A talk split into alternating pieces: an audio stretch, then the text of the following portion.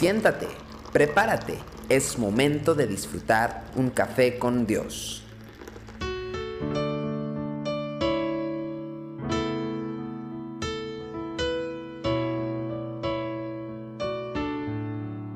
Gracias por compartir con nosotros este tiempo en Café con Dios. El apóstol Pablo escribía a los Corintios en el capítulo 9, versículo 26 al 27.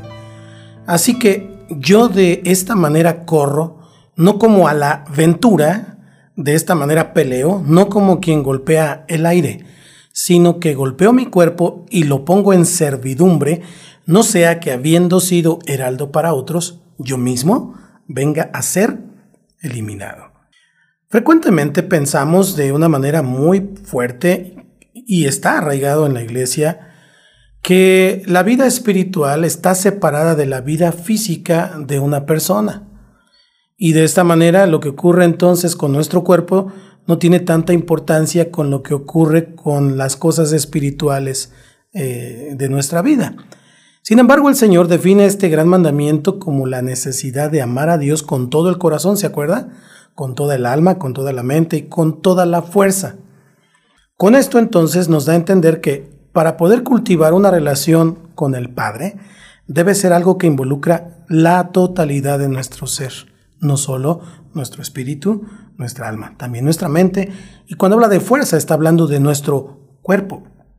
Tenemos que cuidar todo y tenemos que relacionarnos con Dios con todo. Pablo entendía este concepto y por eso escribió a los Corintios, porque sabía que su cuerpo podía llegar a ser un estorbo si no lo hacía partícipe de su vida espiritual. Esto no significaba que su cuerpo era malo, sino más bien que comprendía que los efectos de la transformación que obra única y exclusivamente el Espíritu Santo en nosotros deben también afectar nuestro físico. Por esta razón, buscó disciplinar su cuerpo para que éste también viviera bajo el señorío de Cristo. ¿Tiene importancia este principio? Vamos a pensar un momentito en algunas situaciones que son recurrentes en nuestra vida. De repente tú dices, voy a realizar un ayuno, voy a ayunar, pero al poco tiempo tu estómago te empieza a decir lo contrario. Pasa unas horas, pasa un tiempo y el estómago entonces dice, tengo hambre. O en ocasiones has dicho, me voy a levantar muy temprano para estar a tiempo, un tiempo a solas con Dios y hablar con Él. Suena el despertador y tu cuerpo te dice, tengo sueño.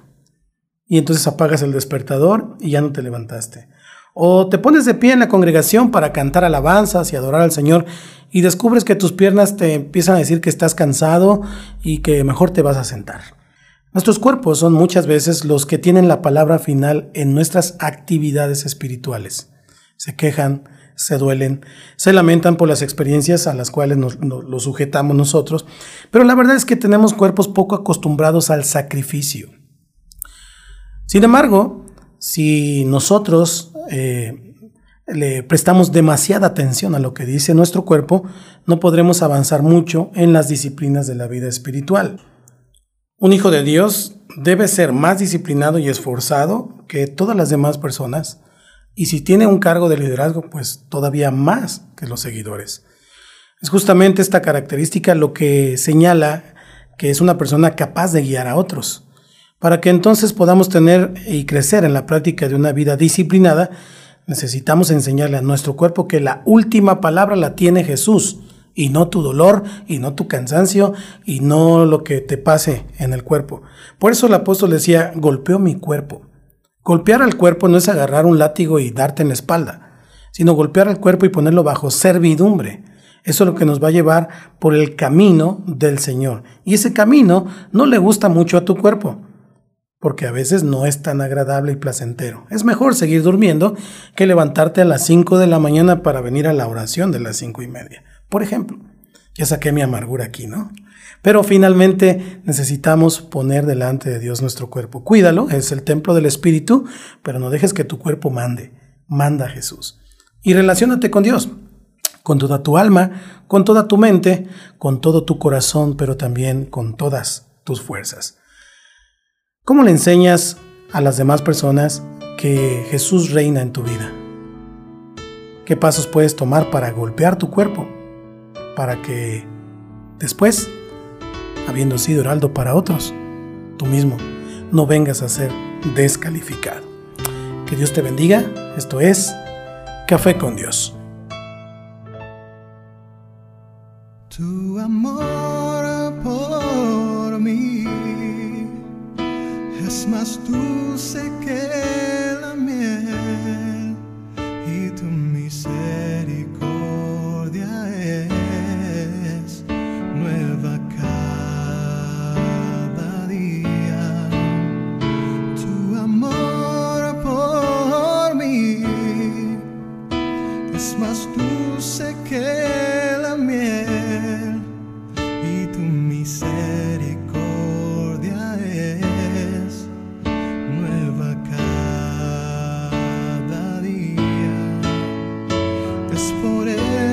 que te alabo, es por eso que te sirvo, es por eso que te doy todo mi amor. Es por eso que te alabo, es por eso que te sirvo, es por eso que te doy todo mi amor.